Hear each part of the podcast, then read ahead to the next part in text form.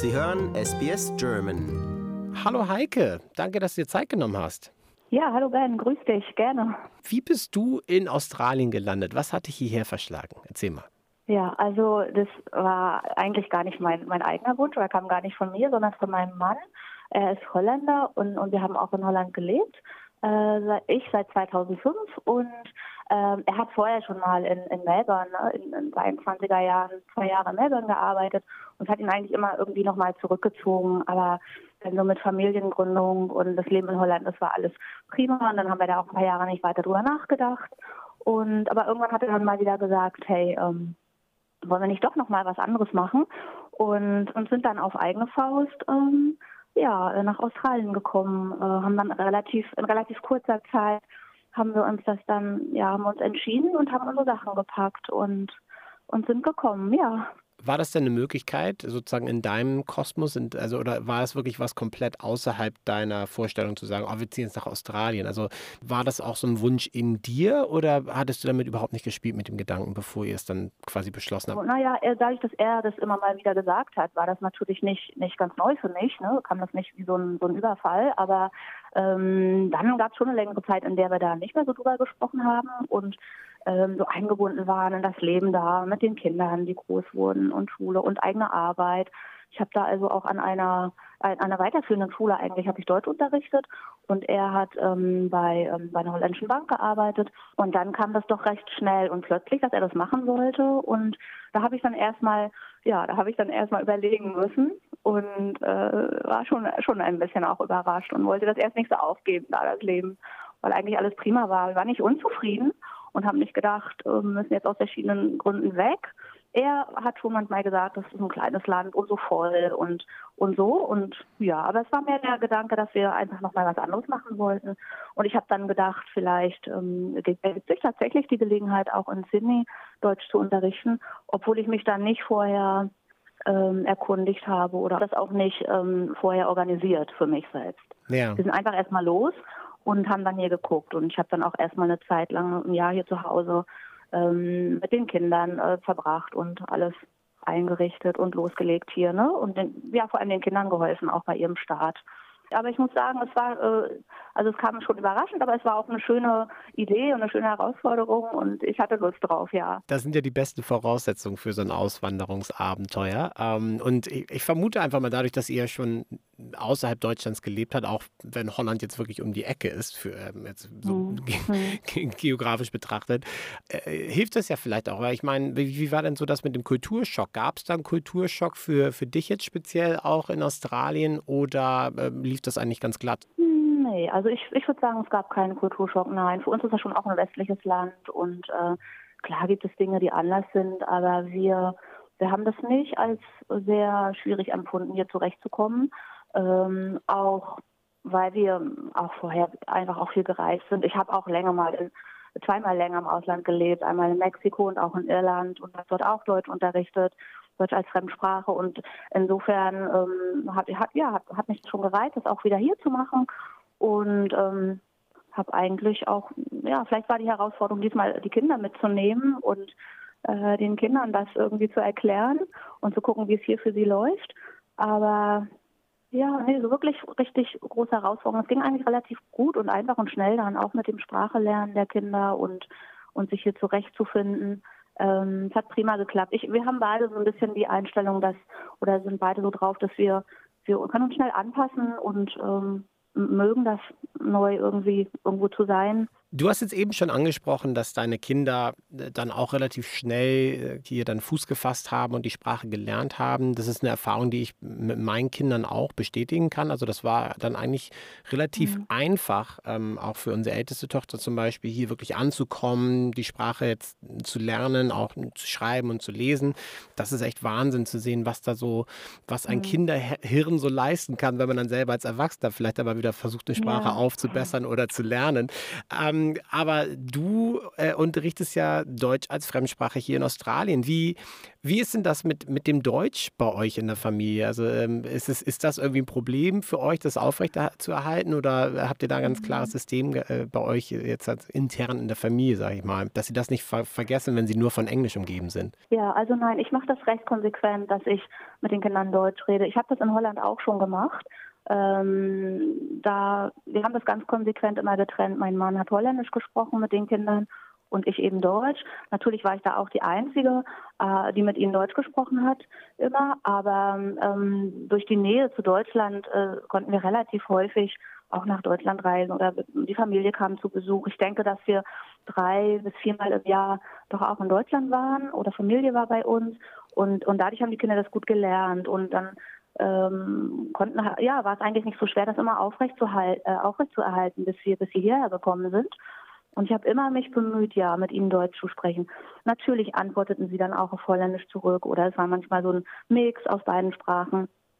Aber das, das hat gut geklappt. Das ist jetzt immer noch auch ein Mix, aber wenn sie mit mir sprechen, sprechen sie Deutsch und mit dem Papa dann Holländisch. Und ja, äh, jetzt kam dann eben auch noch das Englisch hinzu. Äh, und äh, es ist jetzt, ja, es ist jetzt manchmal wirklich ein großer Sprachmischmasch. Und ich springe hin und her, aber jetzt, jetzt können sie es gut und ja, aber nach wie vor ähm, bemühe ich mich, ähm, mit, also wenn ich die Kinder direkt selber anspreche, das immer nur auf Deutsch zu machen. Und äh, es gab da Situationen, das kennt ihr bestimmt auch, wenn sie aus der Schule kommen, ja. dann sind sie erstmal so in der anderen Sprache ne, und sprechen dann erstmal, ähm, auch wenn es damals war es eben Holländisch los, jetzt ist das jetzt ist das manchmal auch eben Englisch und dann lasse ich sie auch erzählen und dann sage ich so, komm und jetzt äh, steigen wir wieder um, ne, jetzt sprechen wir wieder Deutsch oder so und dann ja, dann klappt das. Man muss sie dann immer mal erinnern. Ähm, ja, aber sie können das jetzt so gut, dass es kein Problem mehr ist, dass sie Deutsch antworten und Deutsch sprechen. Vielleicht muss ich kurz noch einschieben, dass ähm, für uns immer von Vorteil war, äh, dass mein Mann das Deutsche versteht. Ne? Das merke ich jetzt eben hier bei vielen Familien, die dann kommen oder deren Kinder ich habe. Ähm, wenn der Partner dann Englisch spricht, äh, Australier eben ist, dann und das Deutsch gar nicht versteht, dann macht es einem das sehr schwer äh, zu Hause dann, ne? Sehr konsequent äh, mit seinen äh, Kindern dann die andere Sprache zu sprechen. Äh, und er hat das eben immer verstanden, das Deutsche. Das hat es für uns einfacher gemacht. Ich glaube, da, da hier in Sydney viele Deutsche leben, ähm, aber auch nicht ihre Kinder unbedingt auf diese deutsche Schule in Terry Hills schicken möchten und auch ansonsten nur wenige Schulen Deutsch anbieten, glaube ich, gibt es ein Interesse an einem Deutschunterricht am Nachmittag. Und ja, innerhalb des Würstchen Clubs bieten wir das eben an, an verschiedenen Standorten hier in Sydney. Und da unterrichte ich also ganz Kinder ganz unterschiedlichen Alters. Die allermeisten sind im Grundschulalter, so die jüngsten fünf Jahre alt und die ältesten so zwölf, dreizehn.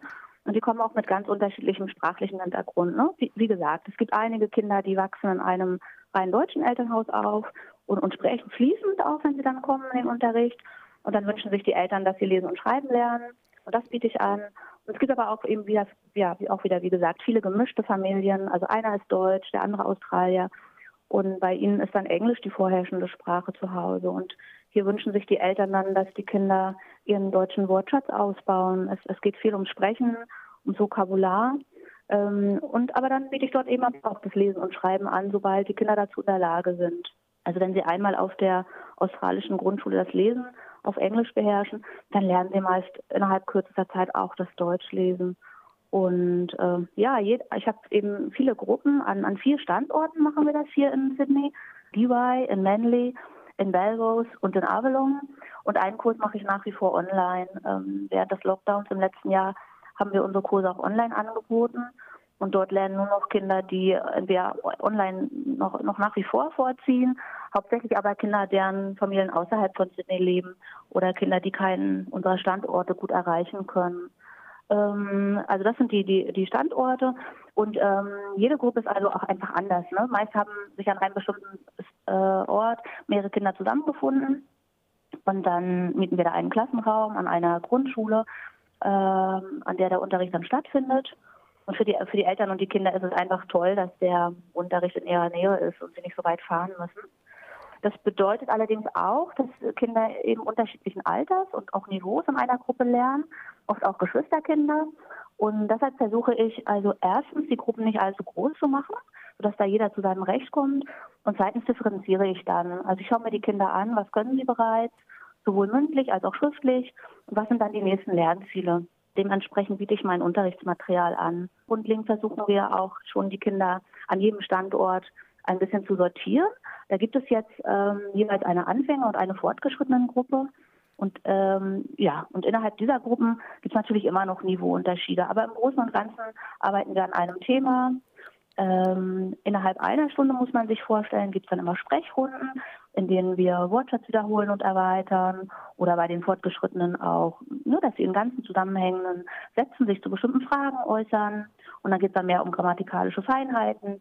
Und ja, und dann neben dem Sprechen gibt es auch immer Phasen, in der, die, in der die Kinder dann lesen und schreiben. Und das bekommen sie dann von mir auf ihrem Niveau angeboten. Einige lesen und schreiben einzelne Wörter und kurze Sätze und andere lesen und schreiben dann äh, längere Sätze oder auch kurze Texte.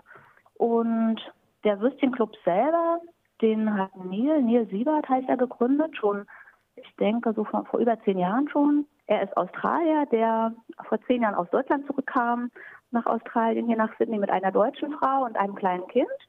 Und er machte dann hier die Erfahrung, dass seine Tochter ähm, auf, auf eine australische Schule gehend ähm, immer weniger und weniger Deutsch sprach. Und er wollte ihr gerne ein Umfeld schaffen, äh, in der sie andere deutschsprachige Kinder treffen konnte und mit denen sie gemeinsam weiter Deutsch lernen konnte. Und da hat er dann ähm, angefangen mit einer Gruppe in Manly. Er kannte andere Leute und haben sie mit einer Gruppe in Manly gestartet. Und ja, so fing es an. Und so nach und nach hat sich das herumgesprochen. Er hat eine Facebook-Seite äh, gemacht und ähm, dann sind, äh, sind immer mehr Kinder dazugekommen und konnten wir weitere Standorte einfach aufmachen, ja.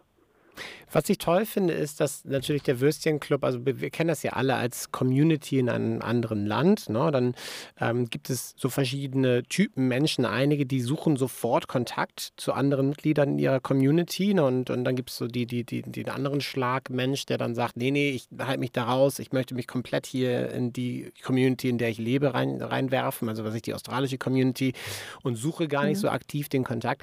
Ich, was ich spannend finde, ist, dass halt ähm, euer Deutschunterricht Unterricht mit dem Würstchenclub außerhalb der Schule ja wirklich eine tolle, ein tolles Angebot auch bietet, äh, liefert für, für Kinder, so in, in, Kontakt zu kommen mit dieser mhm. Community und nicht nur für die Kinder, sondern auch äh, für die Eltern. Also sei es dann beim Elternabend oder beim Abholen und Abliefern ja. quasi, dann kommt man ins Gespräch. Also es ist ein sehr, sehr zwanglos, eine sehr zwanglose Art und Weise, mit anderen ähm, deutschen, mit, deutschen Mitmenschen aus der lokalen Community in Touch zu kommen und sich dann einfach auszutauschen. Das ist sehr, sehr ungezwungen gezwungen und für die Kinder ist es ja ein tolles Angebot und dann entstehen da teilweise bestimmt auch Freundschaften, nicht nur zwischen ja, den Kindern, sondern ja. auch zwischen den Eltern. Es fühlt sich nicht aufgezwungen an und es ist ein tolles Angebot für die Kinder. Also ich meine, da wirst du ja wahrscheinlich auch viel Erfahrung gesammelt haben, was das betrifft, oder? Ja, kann ich nur bestätigen, genau. Also die, die Kinder, die kommen sehr gerne, die sind sehr motiviert und sie genießen es, tatsächlich mit anderen deutschsprachigen Kindern da zusammenzukommen. Ne?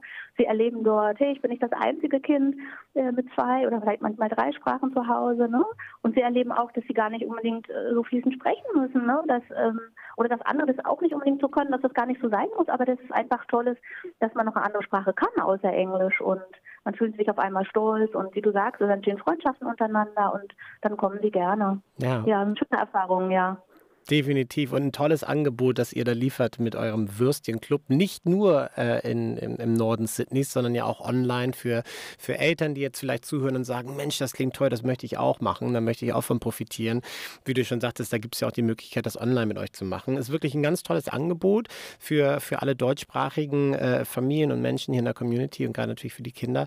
Ich wünsche euch alles Gute, dass das weiterhin so gut läuft und dass ihr weiterhin wächst. Ja. Und ähm, ja, wer Interesse hat, der sollte sich definitiv mal auf der Würstchenclub-Seite bei Facebook umschauen.